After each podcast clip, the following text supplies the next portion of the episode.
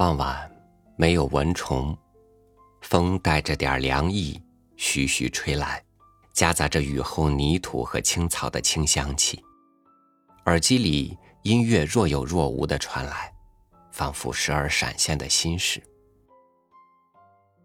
你望着远处，视线模糊而又清晰。此刻，你或许忘了为什么站在这里。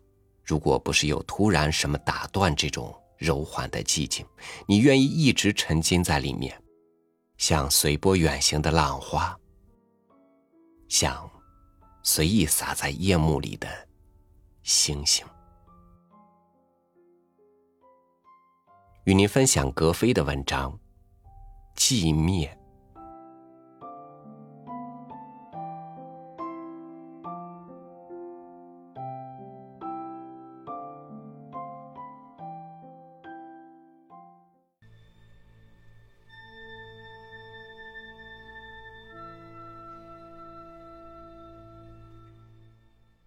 黄昏降临，大地布满了雨意。树木在风中发出的声音渐行渐远，光线灰冷暗淡，沉寂的空气中开始出现了一种淡淡的紧张感，仿佛在酝酿着什么。一些事物正在无声无息的消失。死亡变成了虚幻的记忆。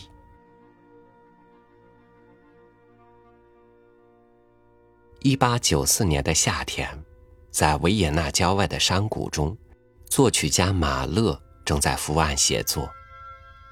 窗下掠过的一只欧良鸟，让他感到了安宁和自由。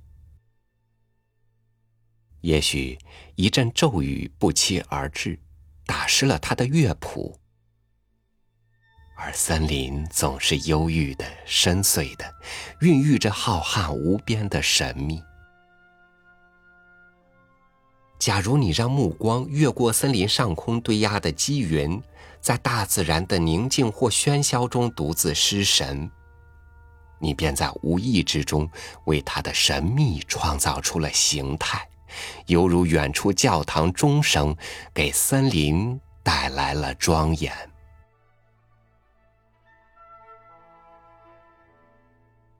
我所得到的第一张 CD 就是马勒的第九交响曲。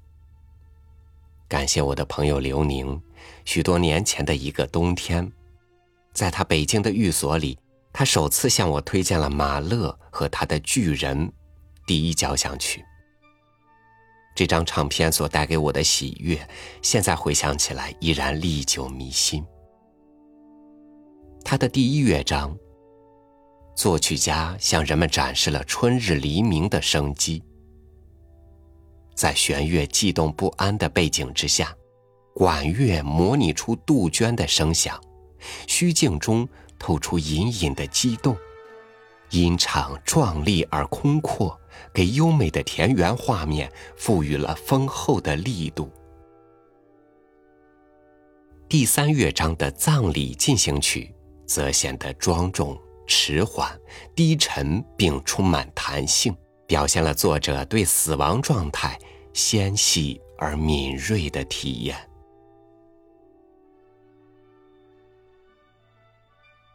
马勒对死亡状态的处理方式使人非常难忘。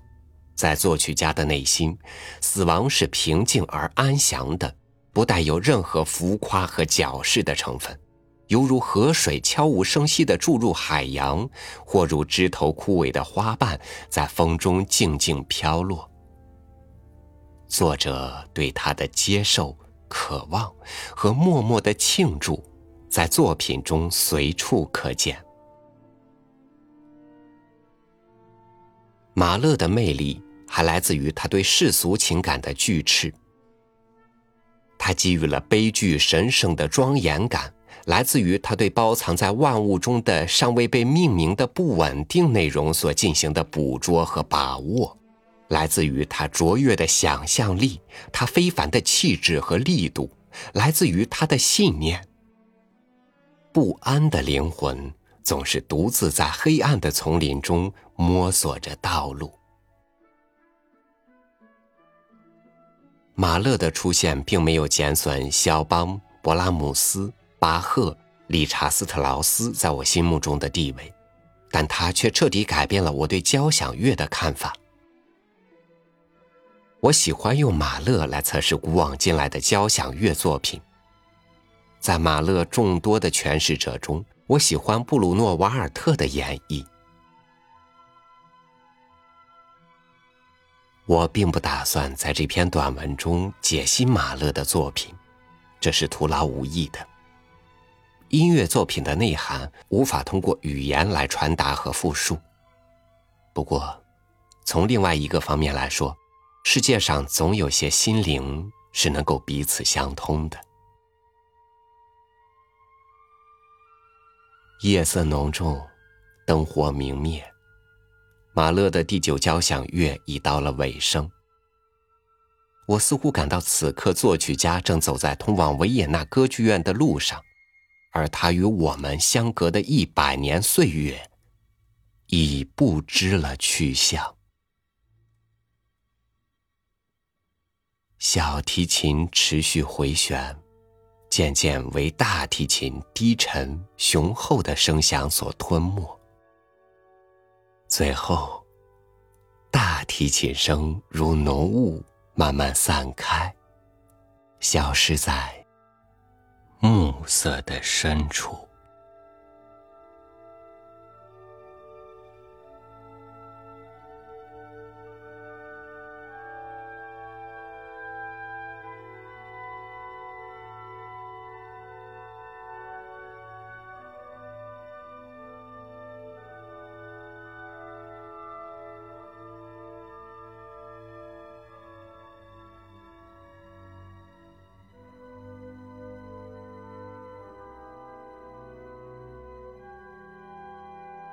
生命是一种律动，就像脉搏和呼吸。人们的情绪也有着难以觉察的节奏，或者说，这世界有些节奏可以影响情绪波动，给人以安抚或者鼓励的力量，让生命更有活力。而拥有这种神秘力量最多的，一是自然，二是音乐。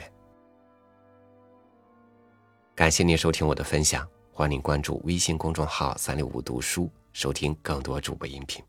我是朝宇，祝您晚安，明天见。